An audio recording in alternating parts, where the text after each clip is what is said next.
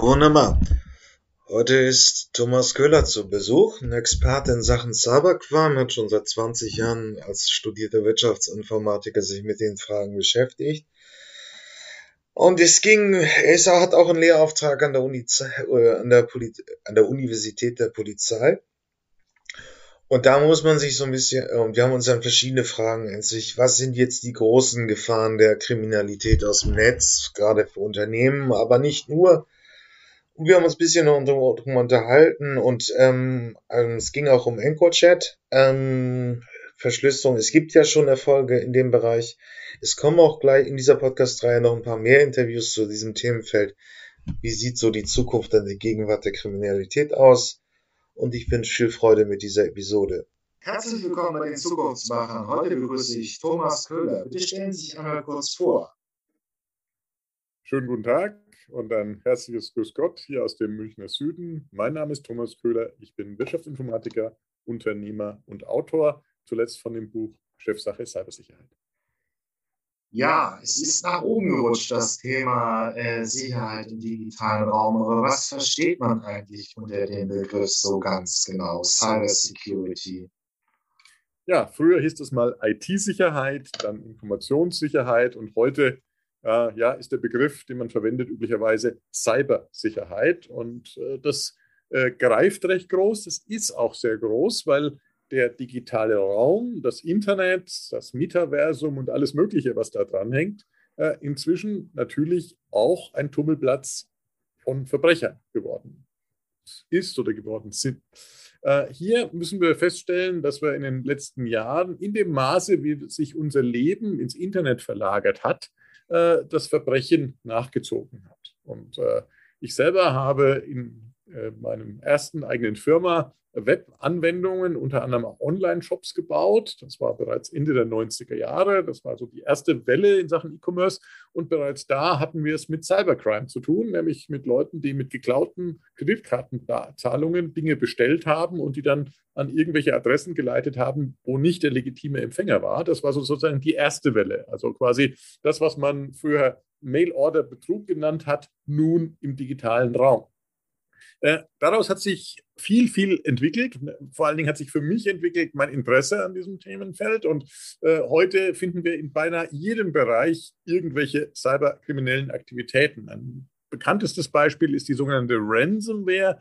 Ransomware heißt, äh, eine Schadsoftware gelangt auf Ihren Rechner, Ihre Daten werden verschlüsselt und die Verbrecher äh, sind, nehmen quasi ihre Daten als Geiseln. Das heißt, sie bekommen die nur zurück, wenn sie ähm, ja, das Lösegeld bezahlen. Das macht man üblicherweise mit Bitcoin oder einer anderen Kryptowährung, die schlecht nachvollziehbar ist.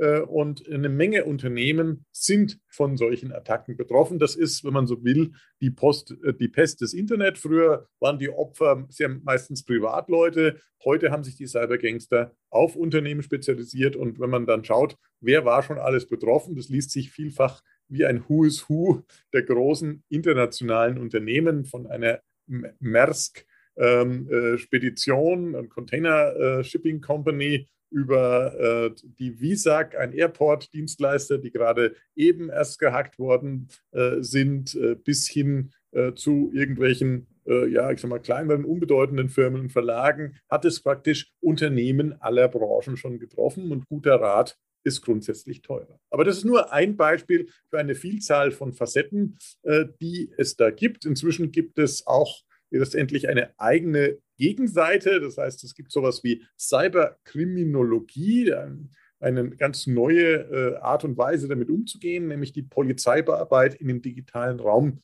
zu verlagern. Und ich selber versuche so ein bisschen mitzuwirken, indem ich an der Hochschule der Polizei in Brandenburg als Externer, also ich habe mit Polizeiarbeit natürlich sonst nichts zu tun als Zivilist, aber als Externer speziell dieses Thema Cybercrime für die Studierenden ähm, des Masterstudiengangs Kriminalistik aufbereitet.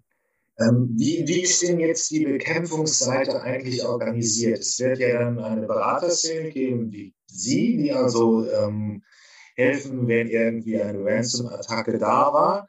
Gibt es auch schon in größeren Organisationen dann eigene Abteilungen, die überprüfen, wann sind wir unsicher? Das hat es ja IT-Sicherheit hat es ja immer gegeben, aber die ja langsam dann auch schon anfangen, so kriminelle oder kriminalistische Verfahren anzuwenden. Und dann der große Player im Raum ist natürlich die Polizei. Wie organisiert die diesen Kampf gegen Kriminelle im Netz oder in der digitalen Welt? Äh, Sie sprechen wichtige äh, Sachen an. Zum einen sind die Unternehmen selber natürlich gehalten, für Sicherheit zu sorgen. Das macht man typischerweise, indem man das institutionalisiert. Das heißt, einen CISO, Chief Information Security Officer, heißt das dann auf Neudeutsch, gibt ja kein deutsches Wort oder IT-Sicherheitsverantwortlichen, äh, dann zu installieren, der dafür Sorge tragen soll, dass das Unternehmen sicher ist. Oder man lagert die Verantwortung und die Aufgaben dann bei der IT-Abteilung ab ähm, wo das dann leider häufig vielleicht nicht die erste Priorität ist. Ähm, also das heißt, da sollten Unternehmen natürlich selber anfangen. Je nach Unternehmensgröße äh, sind es dann auch nicht nur einzelne Personen, sondern ganze Stäbe oder ganze Gruppen von äh, Leuten, die sich mit Cybersicherheit intern beschäftigen. Äh, das ist, geht meistens so lange gut, bis alles äh, oder solange alles funktioniert. Äh, wenn denn tatsächlich ein ja, Cybersicherheitsvorfall bemerkt wurde, das ist ein ganz wichtiger Gedanke übrigens, bemerkt wurde.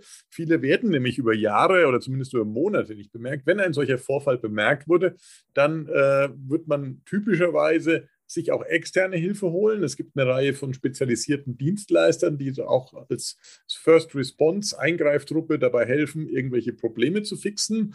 Ähm, und es gibt natürlich verschiedene Behörden und Stellen, auch bei der Polizei, aber eben auch bei, zum Beispiel beim Verfassungsschutz, die dabei helfen sollen, Unternehmen, äh, ja, ich sage es mal, vor den weiteren Folgen einer Cyberattacke zu schützen. Die werden natürlich wie sonst auch bei der Polizeiarbeit nur tätig, wenn bereits was passiert ist. Äh, in Deutschland ist diese ganze Struktur etwas unübersichtlich. Als Kleinunternehmen werden sie an die nächste lokale Polizeidienststelle verwiesen, die meistens davon wenig Ahnung hat. Also bei uns ist das äh, sozusagen auf dem Dorf die Polizeidienststelle in Bad Wiessee. Das, äh, die hat äh, überwiegend nicht wirklich was mit Cybercrime zu tun. Dann gibt es ein paar Verkehrsunfälle und vielleicht ein paar Schlägereien, die die zu regeln haben. Viel mehr haben die nicht. Ich habe mit den Polizistinnen und Polizisten dort äh, regen Kontakt, deswegen äh, kann ich das so rundherum sagen. Die verweisen natürlich im Zweifel ein lokales Unternehmen, wie in Ihrem Landkreis vermutlich auch, an etwa das BKA, was Cybercrime-Stellen hat, oder in Sonderfällen zum Beispiel auch an den Landesverfassungsschutz. Also wenn Sie zum Beispiel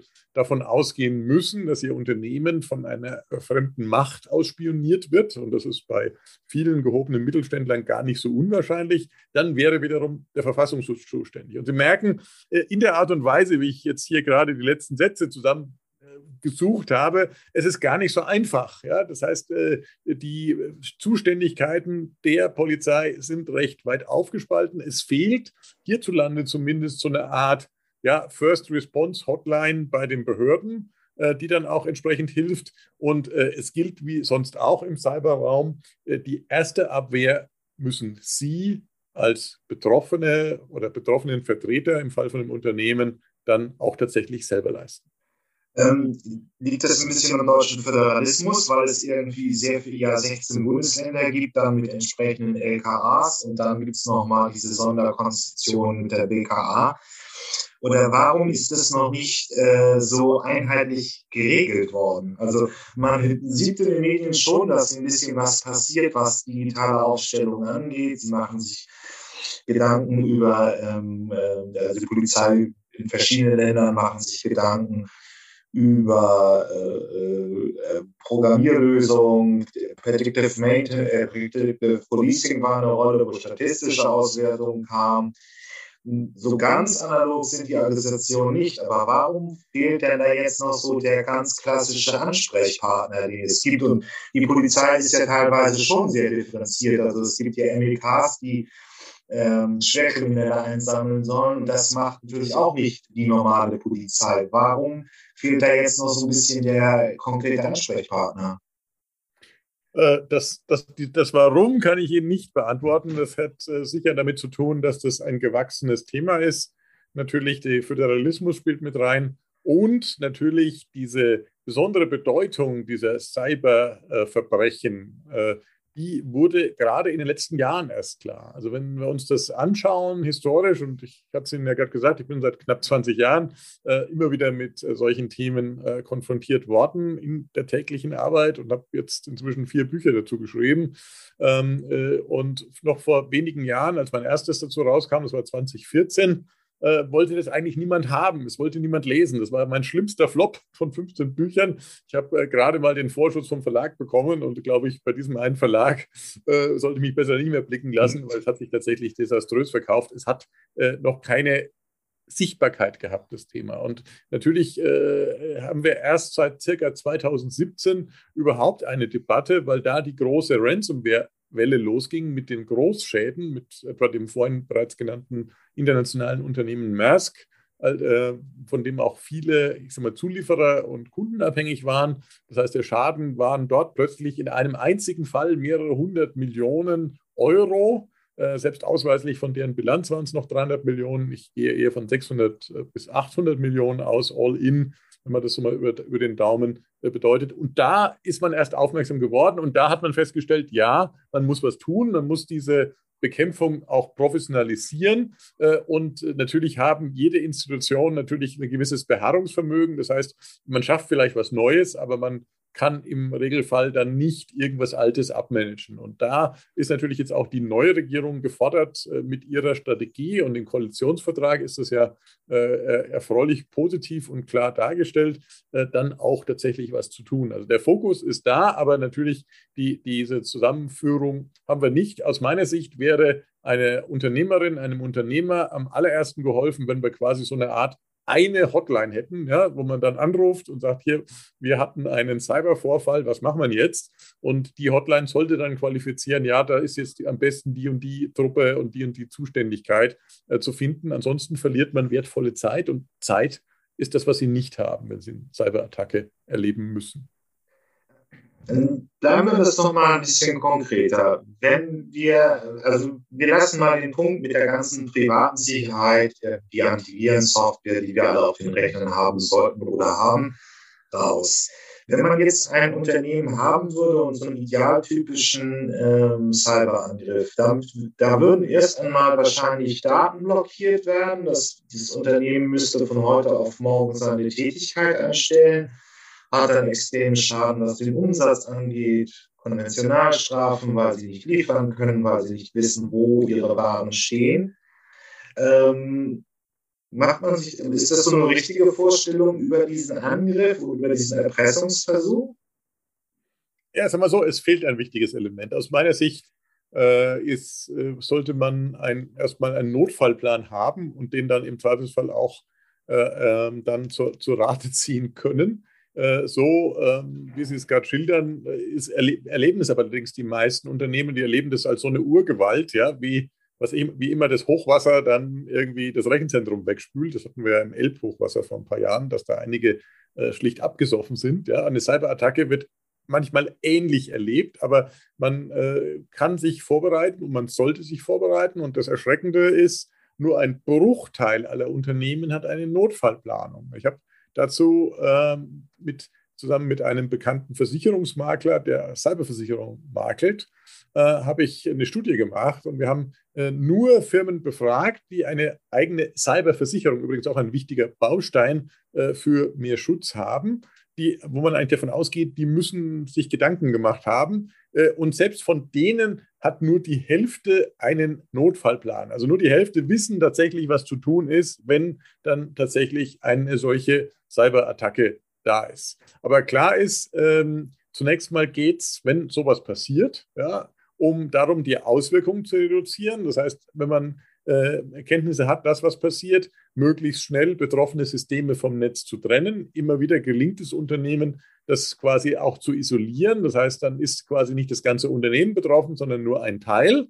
Äh, und äh, dann muss man natürlich schauen, hat man äh, entsprechende Backup-Mechanismen. Das heißt, die äh, Software und Daten sind die zeitnah gesichert und äh, ist diese Sicherung nicht betroffen, das ist auch ein Thema, ja, und kann ich diese Sicherung in endlicher Zeit dann quasi wieder einspielen und die Systeme neu aufsetzen? Das sind, das sind die Fragen, die Sie sich stellen müssen und das, Sie merken, äh, allein anhand dessen der Punkte, die ich genannt habe, äh, dazu muss man ein funktionsfähiges Backup-Konzept haben äh, und das Backup muss auch funktionieren. Und äh, das ist in der Tat bei den meisten Mittelständlern der große Schwachpunkt. Das heißt, man hat dann vielleicht ein Backup, aber das ist ein halbes Jahr alt oder äh, es funktioniert nicht dann zurückspielen oder was auch vorkommt, das ist so gesichert, dass es viel zu lange dauert, das wiederherzustellen. Also das, das sind eine Menge Details und äh, nicht selten können die, dadurch, dass wir heute ja keine Telefonanlagen im klassischen Sinne von früher mehr verwenden, sondern alles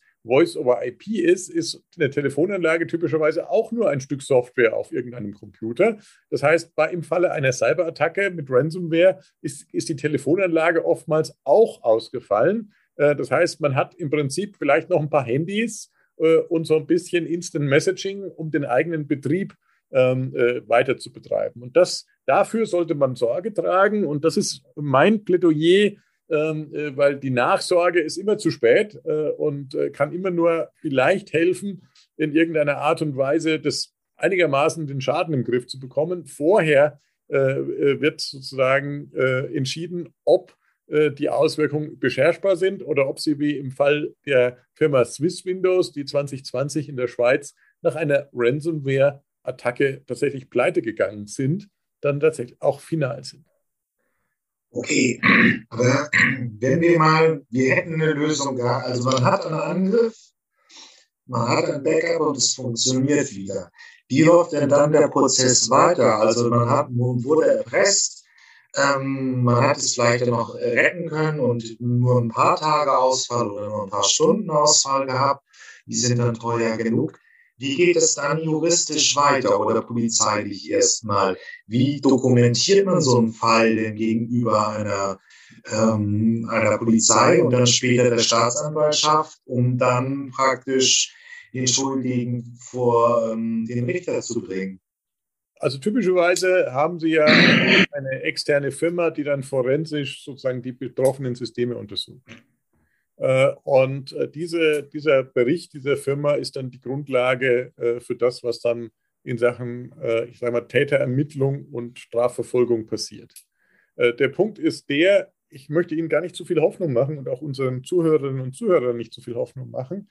Ein Großteil dieser Cyberkriminellen sitzt relativ unangreifbar im weit entfernten Ausland. Typischerweise in Osteuropa, aber auch schon mal in Asien oder Afrika äh, gibt es Hotspots für Cybergangster.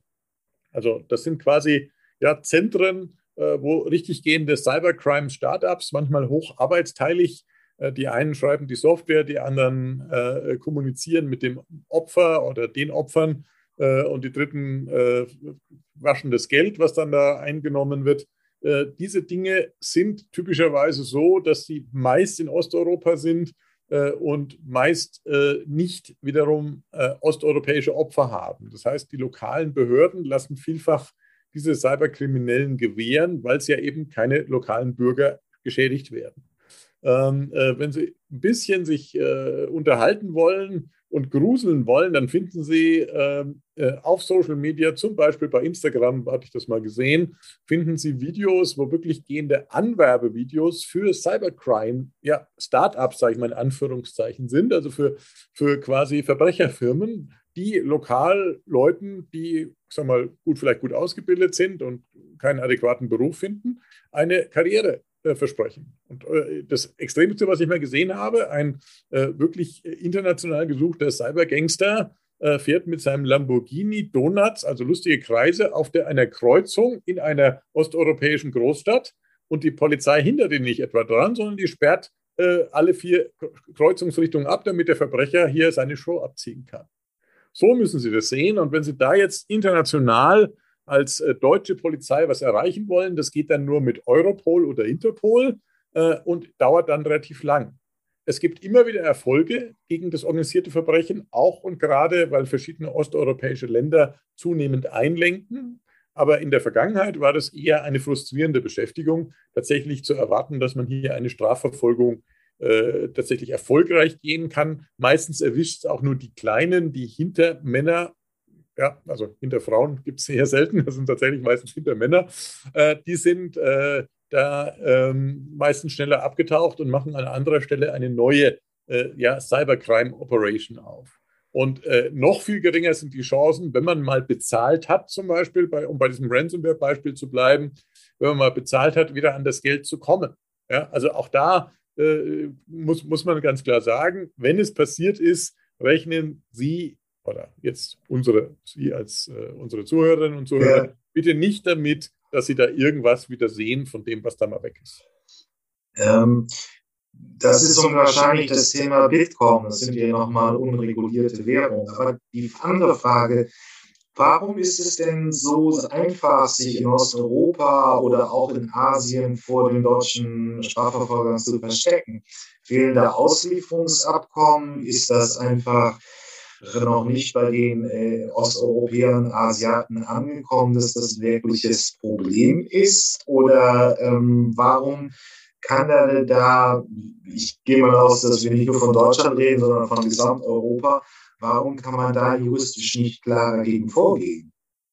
Ähm, das ist, äh, natürlich kann man dagegen vorgehen, aber es versandet sehr oft, selbst bei kleineren Dingen wie jetzt, ich sage jetzt mal, ein klassischer Online-Betrug. Irgendjemand kauft was bei eBay oder bei einem anderen Handelsplatz und liefert dann nicht und der Verkäufer sitzt im Ausland, da ist es auch fast immer müßig, dagegen vorzugehen. Allein die, die Zeitraum, die sowas braucht, mit internationalen Rechtshilfeersuchen und so weiter, sind mühselig. Aber äh, äh, speziell in diesem Cybercrime-Szene ist natürlich enorm viel Geld im Spiel. Und wenn Sie davon so ein bisschen was nehmen äh, und das den lokalen Behörden immer wieder zustecken oder vielleicht noch irgendwie einen lokalen Kindergarten bauen oder sowas, dann sind sie ganz schnell äh, nicht der Cybergangster in diesem Dorf, sondern dann sind sie ganz schnell der Volksheld in diesem Dorf. Und wer würde denn gegen diesen Anführungszeichen Volksheld auch vorgehen? Also Sie müssen das wirklich in so einer äh, Realität sehen. Die Realität ist eben, dass wir dort in, äh, ich sag mal, von äh, Schwellenländern reden, wo die wirtschaftliche Entwicklung äh, natürlich nicht so weit ist wie bei uns und dass das natürlich einen hohen Anreiz ausübt. Da ist dann auch die lokale Polizei oder die lokalen Behörden vielleicht schlecht bezahlt äh, und äh, möglicherweise äh, empfänglich für die ein oder andere Zuwendung. Ja? Also das ist äh, im Prinzip wie an, in anderen Ländern, denken Sie an Südamerika, einzelne Länder dort, der Drogenhandel, auch der kann nicht ohne eine Kooperation der Behörden. Und auch da ist man seit Jahrzehnten hinterher. Und inzwischen ist es so, dass ernstzunehmende Studien sagen, im Cybercrime-Business wird mehr Geld verdient als im Drogenhandel. Also insofern bleibt dann auch mehr übrig für die Absicherung der Geschäfte, um das mal, äh, ich sage mal, vorsichtig zu formulieren. Okay. Hm, aber wenn wir, wie stehen Sie zum Thema als, als Experte im Fall, Fall von oder Bereich von digitaler Sicherheit, wie stehen Sie zu ähm, Bitcoin, weil es natürlich schon ein Hebel wäre, wenn man das über ordnungsgemäß funktionierende Banken abwickeln müsste. Dann wäre es wahrscheinlich bedeutend schwieriger, das Geld irgendwie ins Ausland zu schaffen und damit auch raus aus, dem, aus der Hoheit des deutschen Staates oder des Rechtsstaates raus. Wäre das ein, ist das ein Problem oder wird es ein größeres Problem?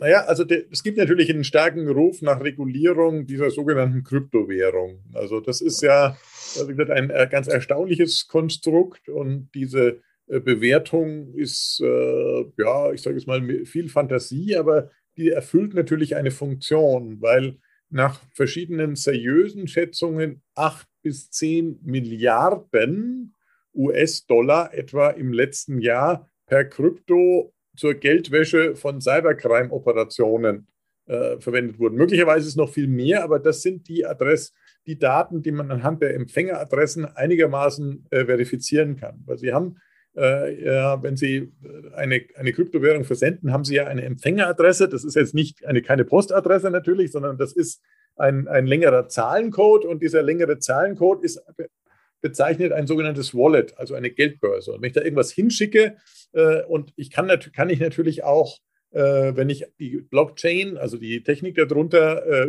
quasi mir von der Seite anschaue als externer Betrachter, dann kann ich sehen, ah, Moment, das ganze Geld äh, oder diese ähm, Bitcoins oder Ethereums oder Dogecoins oder wie alle immer heißen, das sind lauter ähnliche Verfahren, die gehen an diese Adresse. Und wenn diese Adresse im Zusammenhang steht mit Cybercrime, dann kann man ungefähr abschätzen, wie viel durch diese Cybercrime-Operationen an Geld transportiert wird. Äh, das äh, wird dann auf verschiedenen Wege umgetauscht. Das heißt, es wird dann über irgendwelche Marktplätze vielleicht von einer Kryptowährung in die andere getauscht und irgendwann natürlich wieder in den normalen Geldkreislauf wieder zurückgetauscht.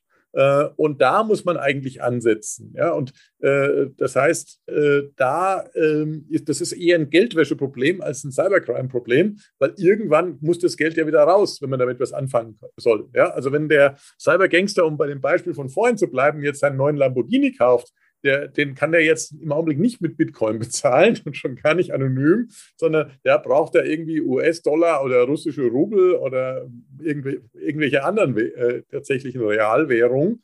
Äh, und da äh, muss, muss man hin.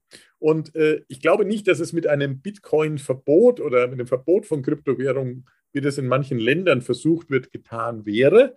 Äh, ich glaube vielmehr, dass wir dann ähnliche Probleme hätten, wie wir sonst jetzt im Bereich der Geldwäsche haben. Dann denke diese ganzen Geschichten, äh, Panama Papers oder sowas, wenn das jemand mal googeln will, was äh, eine Reihe von Journalisten ausgegraben haben. Da ging es in vielen Fällen auch um irgendwelche Geldflüsse, die waren ganz ohne Bitcoin über irgendwelche Standorte, zum Beispiel auf den niederländischen Antillen oder in anderen Karibik-Steueroasen, äh, ähm, auch in der Lage, ihre Spuren so weit zu verwischen und nicht selten äh, dann Geldern vom Verbrecher dann zu waschen. Und das ist eigentlich aus meiner Sicht das zentrale Problem, nämlich dass diese ergaunerten Gelder irgendwann dann, ich sage jetzt mal, ganz reales ja, Immobilien sind, ganz reale äh, Yachten, Flugzeuge, Autos, Kunstwerke, äh, Mittagessen, was auch immer man für Geld kaufen kann. Und da muss man ansetzen. Dass, äh, und da fürchte ich, ist es eigentlich zu spät, weil es sind längst so viele Milliarden äh, unterwegs, sodass die äh, Gangster so weit aufmunitioniert sind, dass mit dem, was sie haben,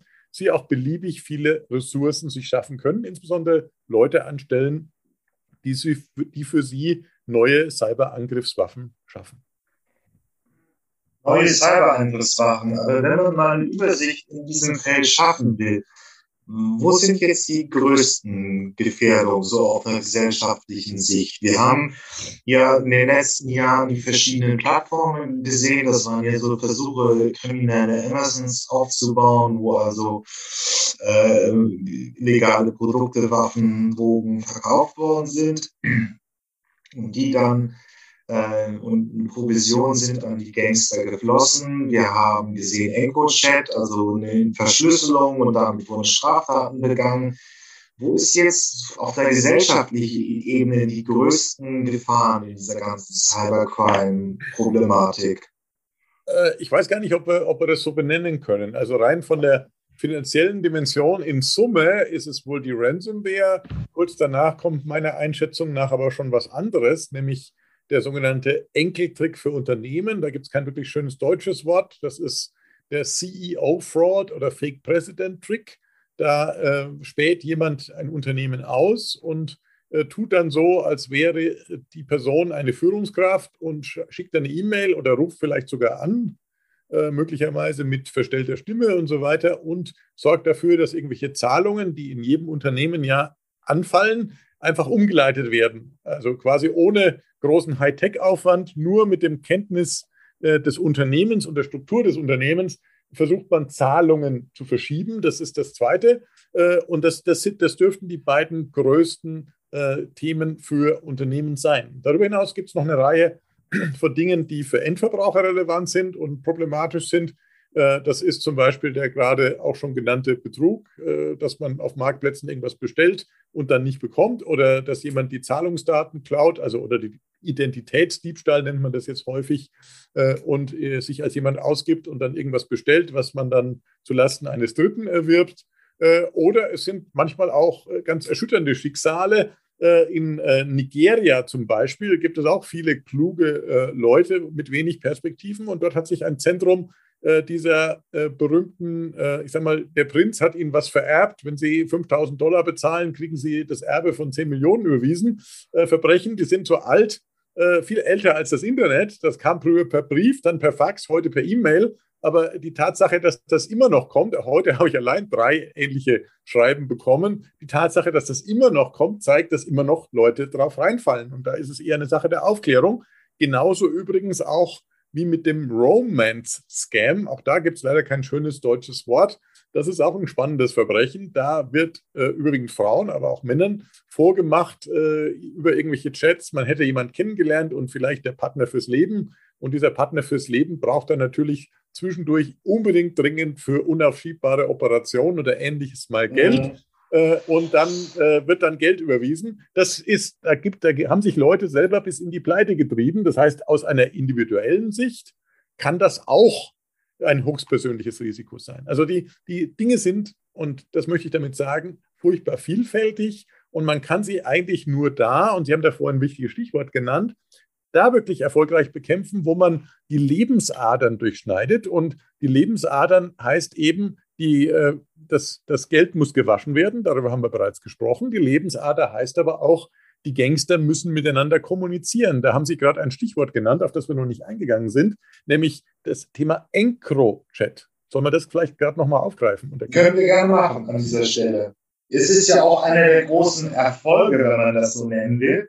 Dass, äh, also um nur das, um das einmal einzuführen, die Franzosen haben, glaube ich, 2019 oder 2020 einmal eine Verschlüsselung geknackt und konnten dann ähm, ähm, ja, Kriminellen bei ihren Planungen und kriminellen Handlungen folgen. Es sind äh, europaweit sicherlich mehrere 100, 200 Morde, also wirklich große Kapitalverbrechen aufgedeckt worden. Ähm, es sind auch noch äh, verschiedene kriminelle Strukturen aufgedeckt worden. Ich packe auch noch mal in die Shownotes dieser Episode einen Beitrag von Spiegel TV, die das ähm, die für die deutsche Situation dargestellt haben ist es halt auch interessant an dem Punkt, äh, ist es auch noch ein bisschen dieses digitale Arbeiten. Also da ist irgendein Programmierer in Frankreich mal das Licht aufgegangen und er hat eine Lücke im System gefunden. Dann konnte er dieses verschlüsselte äh, Handys eben öffnen und es ist sehr viel Arbeit für alle Strafverfolgungsbehörden entstanden. Aber dann gebe ich jetzt ein bisschen weiter an Sie.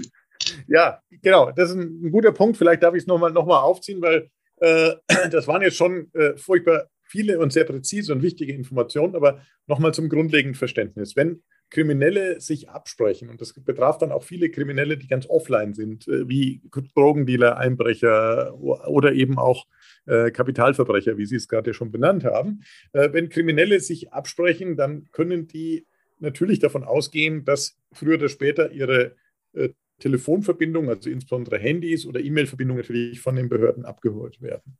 Äh, das ist normal und, äh, und gut und richtig so und das ist seit Jahrzehnten äh, Stand der Technik in der Polizeiarbeit.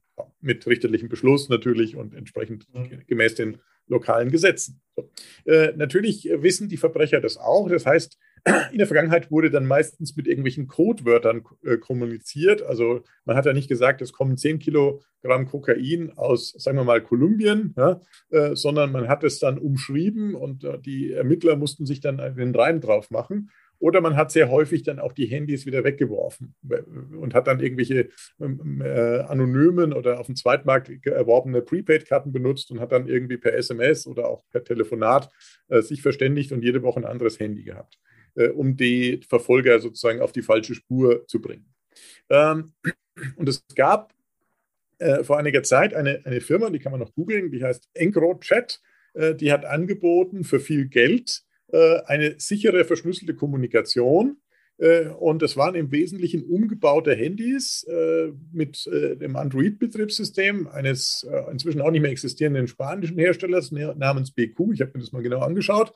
Äh, die haben einfach Android-Handys genommen, die Kameras rausgebaut und äh, eine sichere Chat-Software aufgespielt. Und da war es äh, französisch-niederländischen Entwicklern gelungen, eine Lücke in deren System zu finden und über längeren Zeitraum mitzulesen und damit natürlich ganz automatisch jede Menge Beweise zu sammeln, weil die, die Kriminellen davon ausgegangen sind, dass dieses System sicher ist und dann eben jetzt nicht nur irgendwelche Umschreibungen verwendet haben, sondern auch mal ein Foto hin und her geschickt haben. So, das ist der Haufen Kokain, der gerade angekommen ist. Wer will den jetzt haben?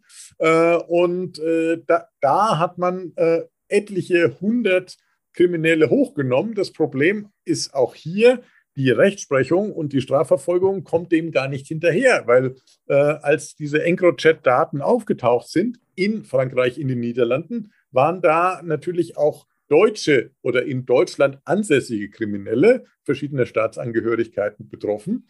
Äh, und äh, da ist erstmal die Frage zu klären, darf die Polizei, darf, darf die Staatsanwaltschaft äh, überhaupt diese äh, ja, von den Franzosen übermittelten Daten verwenden?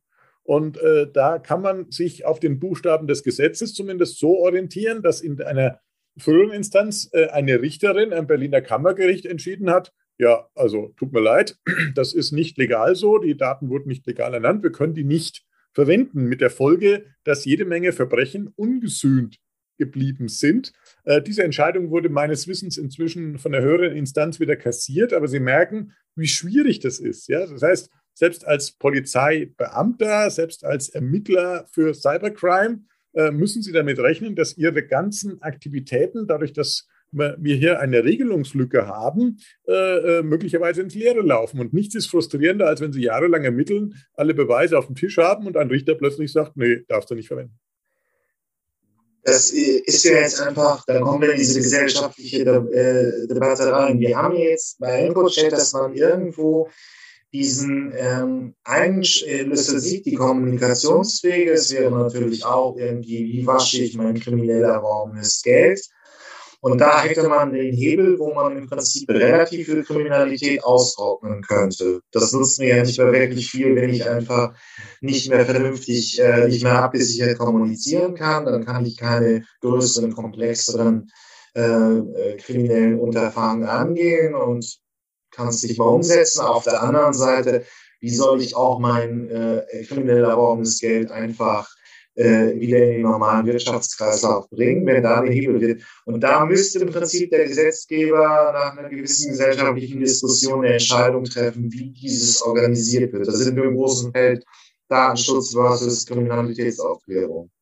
Ja, also ich bin äh, ganz nebenbei äh, TÜV-zertifizierter Datenschutzbeauftragter. äh, und äh, der Datenschutz wird gerne mal immer als Keule rausge rausgeholt und das Argument, warum man gerade nichts machen soll. Äh, ich sehe in den Rechtsgründen, die die DSGVO oder analog europaweit die GDPR ähm, dann äh, gibt, durchaus die Möglichkeit, äh, das mit berechtigtem Interesse zum Beispiel zu argumentieren oder mit Gefahr für Leib und Leben und den Datenschutz weitgehend auszuhebeln. Es muss sich halt jemand trauen, das zu machen. Ja, das muss man jetzt mal ganz klar sagen. Ja. Äh, es muss, muss dann halt äh, dann auch passieren. Äh, wenn ich mich nur an den Buchstaben des Gesetzes festhalte und das dann nehme als Alibi fürs Nichtstun, dann ist das äh, für die Gesellschaft in hohem Maße schädlich. Also ich persönlich bin der Meinung, wir brauchen für die Verbrechen des 21. Jahrhunderts auch die Mittel des 21. Jahrhunderts. Das darf natürlich aber nicht so ausgehen, dass man jetzt alles und jeden Anlass und grundlos überwacht. Ja, also wir brauchen ganz sicher eine gesellschaftliche Debatte. Wie weit wollen wir gehen? Wie weit muss Sicherheit gehen und die scheint ja permanent durch. Und nur, sie, sie wird ja nicht wirklich getan. Denken Sie jetzt an die aktuelle Frage rund um Telegram, ja, wo auch, äh, ich sag mal, Aktivitäten, die äh, unerwünscht bis äh, äh, strafbewehrt sind, äh, stattfinden. Äh, ja, da verstehe ich die Debatte nicht, dass die Politik sagt, wir müssen das verbieten. Ja, verbieten, dann, wenn man das verbietet, kommt irgendeine andere Plattform und die macht was Ähnliches und dann ist man so weit wie vorher. Äh, äh, Telegram zum Beispiel, wenn man es näher anschaut, äh, ist eine, eine Firma mit russischen Entwicklern mit Sitz in Dubai. Da kann man vermutlich lange Rechtshilfeersuchen hinschicken, bis die beantworten. Aber man kann natürlich sich Telegram anschauen und eine von meinen Mitarbeiterinnen, äh, ein sehr cleverer junger Mann, hat, hat sich das getan und er sagt, also aus, meiner, aus seiner Sicht ist Telegram hochgradig unsicher, die Verschlüsselung ist unsicher. Wenn sich da ein, eine Behörde dran setzt und mit entsprechenden Mitteln, etwa eines Geheimdienstes, mal, mal genau nachschaut, findet man vermutlich eine Sicherheitslücke, dass man den Telegram-Datenverkehr relativ problemlos ausfiltern kann, wie man es bei vielen anderen Sachen auch machen kann. Aber man muss es halt tun und man muss letztendlich eine Entscheidung treffen, dass man das auf diese Art und Weise dann, dann angeht. Wie gesagt, ich bin weder Politiker noch bin ich Ethiker, noch nee, maße ich mir eine Meinung an, aber ich, ich, ich glaube, dass wir alle den Anspruch haben, in einer sicheren Welt zu leben, gleichzeitig aber auch äh, äh den Boden des Grundgesetzes nicht verlassen dürfen. Äh, aber ich denke, es gibt einen Weg, wenn man ihn nur will. Ja, dafür sind sie ja hier auch innovative neue Ideen zu liefern. Das wird dann alles irgendwie nochmal anders in der Gesellschaft diskutiert. Aber wenn ich diese Idee zu Ende spinne, ist, wäre es also, dass praktisch der Staat selber zum Hacker wird und ähm, sich in die Telegram-Verschlüsselung einhackt, um da im Prinzip ja, unerwünschte strafbewährte Inhalte auszulesen. Wahrscheinlich würde man da eine Strafverfolgung beginnen, äh, beginnen können, wenn man einfach Mordaufrufe und ähnliches, über das wir jetzt gerade im Fall von Telegram reden, aber das gilt natürlich Strecken für alle großen sozialen Plattformen. Äh, wenn der Staat einfach selber zum Hacker werden würde, um, um praktisch ähm, ähm Straftaten hier in Deutschland verfolgen zu können. Äh, das gibt es natürlich seit Jahren schon. Also ganz lange vor Telegram gab es äh, die Debatte um den Staatstrojaner. Ich erinnere mich daran, dass ich in meinem 2010 erschienen und 2012 in Neuauflage ähm, nochmal neu publizierten Beitrag sogar den Staatstrojaner in der zweiten Auflage in, im Titel hatte, in dem Buch Die Internetfalle, äh, weil ich da die Frage schon gestellt habe, wie weit dürfen wir gehen? Und das ist fast zehn Jahre her. Ja, so. Äh, und äh, natürlich gibt es Firmen, es gibt äh, eine rege Szene von Firmen, die Behörden dabei helfen, Kommunikation auszulesen. Zum Beispiel in Israel, das, da gab es ja gerade die NSO Group und diese Pegasus-Software eine Menge Diskussion drum. darf die verwendet werden? Wenn ja, von wem? Ja, so. aber es gibt weitgehend unbeachtet und aus meiner Sicht kaum verständlich natürlich auch in Deutschland Dienstleister, die äh, wie man es so schön sagt, Governmental Interception anbieten. Eine dieser Firmen sitzt in München. Ich kenne sogar den Geschäftsführer, ein sehr unauffälliger Typ erstmal. Äh, und diese Firma hat äh, allerdings gerade Insolvenz angemeldet. Das ist die Firma Finn Fischer übrigens, falls das jemand googeln mag. Äh, dort gab es äh, ausweislich von Medienberichten, ich war nicht dabei, ich habe keine geschäftlichen Beziehungen mit der Firma, außer dass ich mal privat diesen Geschäftsführer kennengelernt habe. Wir haben uns von Anfang an nicht gemocht, weil wir da unterschiedliche Auffassungen haben, was man tun soll. Und ich mir, Sie merken es ja mit meiner Meinung äh, manchmal auch ein bisschen anecke. Ähm, und äh, die, die hatten aufgrund eines äh, möglicherweise, ich kann es nur so nennen, äh, von den Medien berichteten Weiterverkaufs in ein Land, wo Exportbeschränkungen drauf waren, äh, Probleme und hatten im 2020 wohl Hausdurchsuchungen bei der Firma und auch bei den Geschäftsführern. Also die, da hat die, haben die Behörde sich sozusagen gegen diese Softwarefirma gewandt. Ähm, und äh, das, das haben die jetzt äh, ein gutes Jahr später, haben die Insolvenz angemeldet, aber die Muttergesellschaft gibt es noch und jetzt gibt es eine Firma mit ähnlich klingendem Namen, also gehen Sie mal davon aus, dass dieses Know-how nicht aus Deutschland verschwindet. Äh, die Frage ist, ob man bei so einer Firma, die so eine Historie hat, was kaufen soll oder nicht. Aber auch das kann ich natürlich nicht beantworten. Letztendlich, ich bin ja da nicht in der Entscheidung. Aber klar ist, und das war mir das Wichtigste, das zu nennen. Natürlich gibt es, äh, muss man da nicht alles selber erfinden als Behörde, sondern es gibt Dienstleister, die sich um sowas kümmern. Äh, in Israel, in den USA, in Italien äh, zum Beispiel, Hacking Team, sehr bekannte Firma, ich weiß nicht, ob es sie noch gibt, aber die war vor einigen Jahren sehr, sehr spannend. Und ich war, jetzt ist gleich wieder im Mobile World Congress, in einem Monat geht es los in Barcelona. Ich war 2017 vor der Pandemie zuletzt dort und habe mir dort unter anderem auch so Governmental Interception Lösungen angeschaut. Also es gibt einen regen Markt für diese Produkte äh, und äh, es muss letztendlich der Staat entscheiden, ob und unter welchen Umständen die eingesetzt werden dürfen.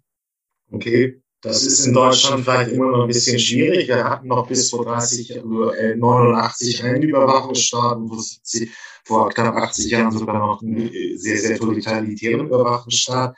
Wir tun uns bei solchen Lösungen ein bisschen schwerer verglichen mit anderen europäischen Staaten. Das, das man, und aus, wenn ich das kurz sagen darf, das ist richtig und aus gutem Grund. Also wir haben sicher einer der Punkte, wo wir aus der Historie gelernt haben, ist, dass wir äh, sowas wie die Stasi oder um Gott, Gott bewahre, Nationalsozialismus äh, nicht mehr haben wollen, auch und in der Art und Weise, wie man quasi ausgespäht hat mit den jeweiligen technischen Mitteln. Stellen Sie sich nur mal äh, die Stasi vor mit den Mitteln von 2022. Ja, das ist, äh, äh, die haben im Wesentlichen äh, noch manuell abgehört. Ja. Äh, heute äh, vollautomatisch jeder jeden. das, das mag man sich gar nicht vorstellen, was dabei rauskommen könnte. Ja, die Diskussion will ich gar nicht aufmachen, aber trotz Stasi ist ja die DDR auch zugrunde gegangen. Es ist ja auch prägnantes Beispiel, ich packe es nochmal gerne auch in die Shownotes dieser Episode, war die Schleierfahndung. Damals auch mit sehr, sehr modernen Möglichkeiten hat man wirklich versucht, überall Daten zu erfassen und ist ein bisschen untergegangen. Also worauf ich hinaus will, wie steht es denn in der Intelligenz dieser Auswertung? Wir haben immer jetzt an vielen Stellen gehört, es sind mehr Daten, diese Stelle und jene Stelle. Aber die Frage, wie intelligent, finde ich genau das, was äh, wirklich den guten, wie man sagt, Anfangsverdacht begründet für eine Straftat. Und wie kann ich mich eigentlich, kann ich Daten so auswerten und so verstehen, dass ich nicht irgendwo nicht sinnlos mit Datenmüll vollstopfe, sondern wirklich das herausfinde, was wirklich wichtig ist in der Kriminalitätsbekämpfung. Ohne dass ich da jetzt im Detail ein Spezialist bin, gibt es natürlich äh, einfache, nachvollziehbare Dinge. Also wenn ich jetzt weiß, ein tatsächliches Verbrechen ist zum, zur Uhrzeit sowieso am Standort sowieso äh, passiert, dann, dass, dass man äh, natürlich naheliegenderweise schaut, welche, welche Mobilfunkgeräte waren in dem Zeitraum in diesem äh, Bereich eingeloggt und dann einfach danach schaut. Das war ja äh, ein Konzept dessen, was Sie gerade als Schleierfahndung schon bezeichnet haben. Was im Augenblick propagiert wird, sind andere Verfahren, andere Verfahren, wo man quasi alles an Daten sammelt, was man irgendwie kriegen kann.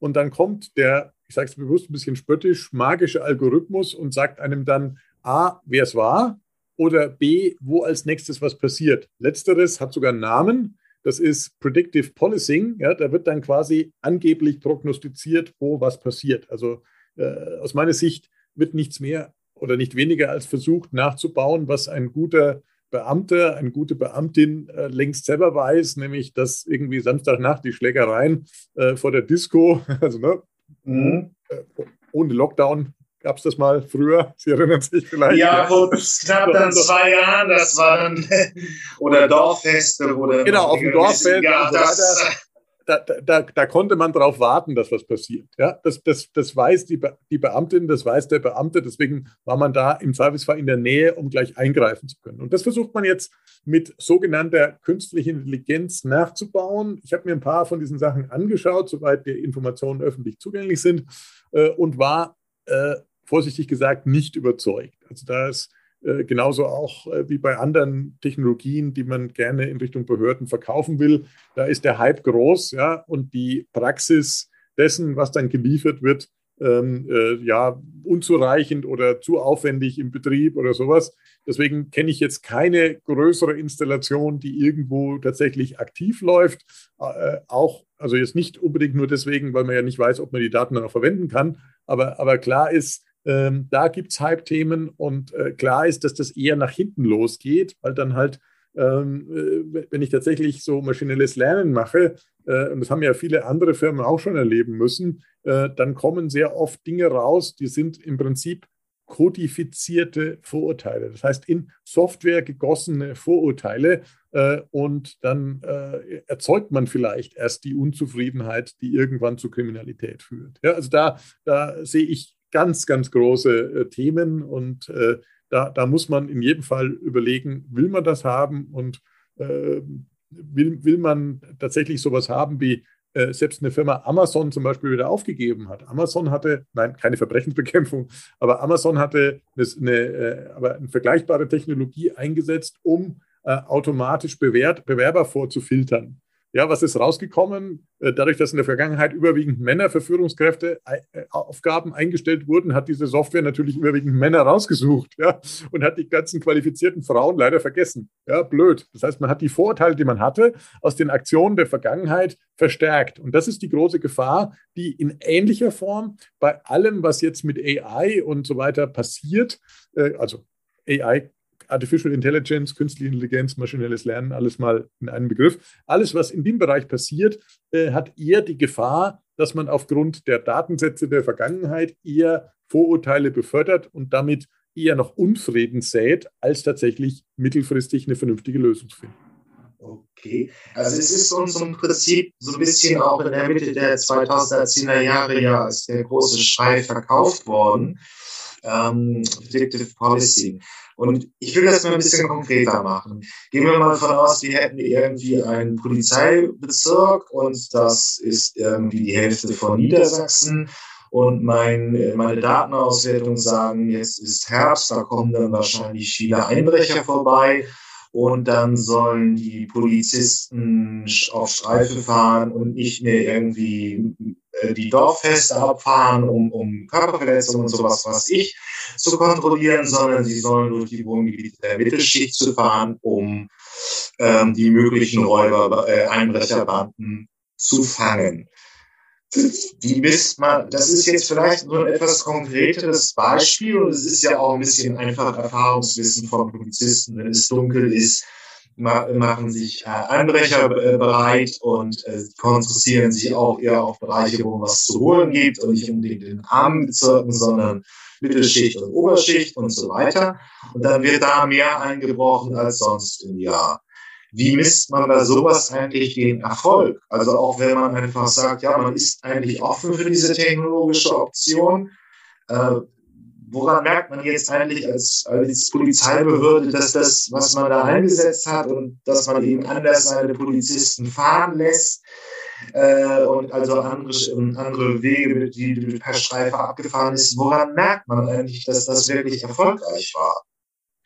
Also wohl noch, noch mal an dieser Stelle, ich ja. bin natürlich weder Kriminologe noch Polizist, aber das ein, die, die einzige Messgröße, die mir spontan einfällt, die valide ist, ist die Aufklärungsquote. Ja, natürlich im Idealfall habe ich abgeschreckt und verhindert, aber äh, de facto äh, reden wir ja immer von der Aufklärungsquote. Ja, also okay. deswegen, äh, das, äh, das, das, ist ja das Grunddilemma, was wir haben. Ja? Also, schauen Sie, ich habe ich hab, dadurch, dass ich ein bisschen in der Öffentlichkeit stehe, auch immer lustige Begegnungen. Ich habe zum Beispiel eine Stalkerin. Ja, ich meine, ich bin jetzt ein Mann, die ist eine Frau, die wird mir körperlich nicht gefährlich werden, die ist auch ein Kopf kleiner als ich oder sowas. Ich weiß, wer das ist. Äh, aber natürlich, äh, äh ja, nervt's. Ja? So. Aber die Polizei kann, solange da jetzt nicht wirklich was passiert, auch nichts unternehmen. Ja? So. Äh, Predictive brauche ich gar nichts machen. Da weiß ich, aha, solange die da rumläuft, irgendwann äh, steht die wieder auf der Straße gegenüber und schaut hoch oder schickt mir auf irgendeinem Kanal, den ich noch nicht geblockt habe, irgendwelche blöden Botschaften. Ja? Äh, da, damit muss ich mich jetzt in irgendeiner Art und Weise mal abfinden. Ja? Wenn, wenn die mal das Messer zückt und auf mich losgeht, dann kommt die Polizei, aber auch erst dann. Und dieses Dilemma haben wir immer. Ja? Deswegen, diese, deswegen brauchen wir eher eine, tatsächlich äh, eine Idee dieser Schutzmann-Funktion von früher, ja, also oder auch den englischen Bobby, wenn den noch jemand kennt, der, der manchmal ja gar nicht wirklich bewaffnet war äh, oder nicht, zumindest keine Schusswaffe hatte, äh, allein aufgrund der Präsenz äh, Verbrechen zu verhindern, allein aufgrund der Präsenz abschrecken. Und da ist diese Streife fahren. Äh, äh, nach, nach den Ma Maßgrößen, ja, jetzt ist Abend und jetzt sind die Leute vielleicht im Theater oder unterwegs und dann ist die Chance für Einbrecher groß, äh, sich da mal in Ruhe umzusehen. Äh, da, da kann man natürlich äh, Dinge tun und kann abschrecken, aber die Frage ist, ist das jetzt eine Folge von Predictive Policing, wenn dann weniger passiert? Oder ist es nicht einfach, einfach Erfahrungswissen von äh, erfahrenen äh, Beamten und äh, Beamtinnen? Ja, und dann ist die große Frage, hat sich die Investition in die Software gerechnet oder nicht? Aber wir müssen das nicht entscheiden. Vielen Dank, Herr Professor Köhler, für dieses Gespräch. Sehr, sehr gerne und alles Gute für Sie. Genau. Ja, moin. Und heute bei der 66. Episode, ist ja schon fast eine Schnapszahl, äh, mache ich zwei Empfehlungen. Es sieht so aus, als würde ja die Festivalsaison im Sommer normal oder halbwegs normal ablaufen. Ich, es ist jetzt noch also Anfang Februar und sieht alles nicht nach Sommer aus, ist alles noch dunkel und Corona-mäßig, aber es sieht wie ersten Ankündigungen und wir schauen mal, ob das klappt. Und da hat sich eine angekündigt, dass sie diesmal wieder Festivals spielen will in diesem Sommer, die gute Florence and Machine.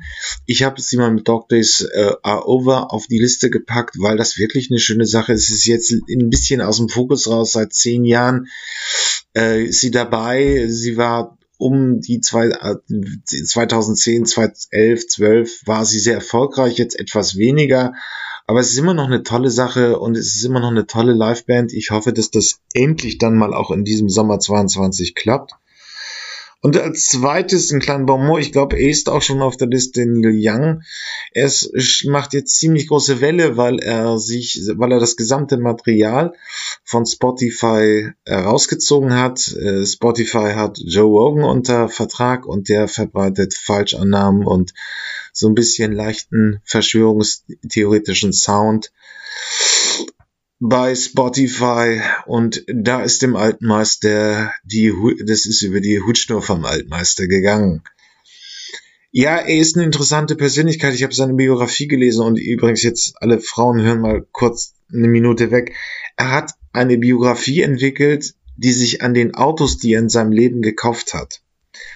Und dann hat er da, also er hat zwei geschrieben, einmal die normale und einmal die mit den Autos. Ich habe beide gelesen. Ja, das sind Männer. Ich weiß, aber ist okay. Und er hat halt auch, er hat übrigens auch, klar, jetzt das, die letzten Hits sind, sind Ende der, äh, sind acht, Ende der 80er gewesen. Aber er hat 2008 einen alten Lincoln umgebaut mit einem Hybridfahrzeug, äh, zum Hybridfahrzeug. Er ist am Zeitgeist auch jetzt schon deutlich über 70, glaube ich und ähm, hat immer noch was zu sagen. Gut, diese Debatte will ich jetzt hier nicht abschließend bewerten. Das muss Spotify muss auch irgendwie, ja, es ist kein Startup mehr, es ist ein großes Medienunternehmen, benimmt sich aber noch so. Die, diese Debatte wird ewig geführt werden. Joe Rogan ist ja auch einfach schon eine Macht im Podcaster-Business. Er hat Millionenverträge bekommen, er äh, dominiert fast ein bisschen den amerikanischen Diskurs. Und schwierig ist das, was er sagt, schon. Aber da ist er auch nicht alleine mit. Also aber nur der Altmeister nochmal und mit einem sehr schönen Cover von Bob Dylan, Like a Hurricane, die Geschichte von Ruben Carter, dem Boxer, den man, ein schwarzer Boxer, den man ähm, verdächtigt hat, zwei Morde begangen zu haben und das konnte so nicht gewesen sein. Ähm, eine schöne Geschichte, schöner Song. Ich finde auch das Cover von dem Bob Dylan Song ist von Neil Young sehr geglückt. Deswegen ist er diesmal auf der Liste. Viel Freude damit. Ja, das war's mit den Zukunftsmachern diese Woche. Ähm, hat mich mir hat Spaß gemacht ähm, und wenn ihr irgendwelche Themenvorschläge, Ideen, Ideen habt oder einen Interviewpartner sucht, meldet euch einfach unter jürgen.fahrt.elektroauto.com Vergleich.org. Ähm, sonst bewertet mich gut, das wäre nett. Äh, und bis zum nächsten Mal. Tschüss.